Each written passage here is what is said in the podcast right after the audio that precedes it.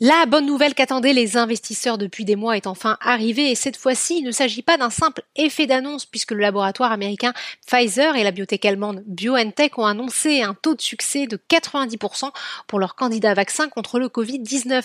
Si cette annonce n'est pas synonyme d'une sortie de crise immédiate car le vaccin devra désormais passer d'autres étapes pour les marchés, cette information fait figure de lumière au bout du tunnel. Bref, le CAC 40 déjà bien orienté dans la matinée a littéralement décollé à la mi-journée et termine sur une hausse de 7,57% vers les 5336 points. Forcément, cette annonce profite au secteur délaissé pour ne pas dire littéralement massacré ces derniers mois. Ainsi, les foncières commerciales, à l'instar d'Unibail Rodemco Westfield, bénéficient d'un courant acheteur plus 24% de hausse.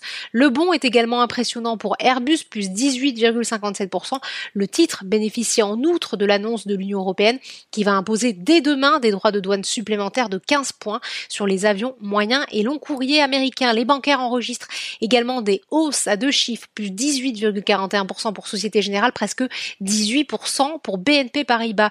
Le tourisme et le transport aérien s'offrent également une bouffée d'oxygène, accord plus 21%, ADP plus 25%. On ajoute à cette longue liste l'automobile, mais aussi la restauration d'entreprises avec Sodexo, presque 25% de hausse. Sans perspective pendant des mois, le géant français de l'affichage JCDecaux prend une impressionnante revanche et évidemment cette annonce encourageante profite au pétrole car un retour à la normale serait synonyme de demande d'or noir plus importante. Le baril de Brent s'échange à 42 dollars. Total poids lourd de la cote gagne plus de 15% et embarque les parapétrolières. À l'inverse, les gagnants de la crise du Covid-19 sont délaissés.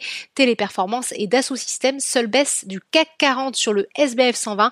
Le secteur de la santé est en fort repli avec Biomérieux, Sartorius Tedim Biotech et Orofin.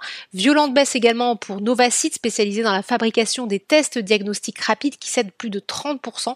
L'éditeur de jeux vidéo Ubisoft est également en retrait outre-Atlantique. Maintenant, les marchés profitent aussi du regain d'espoir sur le développement d'un vaccin efficace contre le Covid-19 et de la victoire de Joe Biden à la présidentielle. Les indices marquent de nouveaux records historiques avec un Dow Jones qui a enregistré un nouveau record en séance à 29 933 points. Comme en Europe, les titres des compagnies aériennes s'envolent. Voilà, c'est tout pour ce soir n'oubliez pas, toute l'actualité économique et financière est sur Boursorama.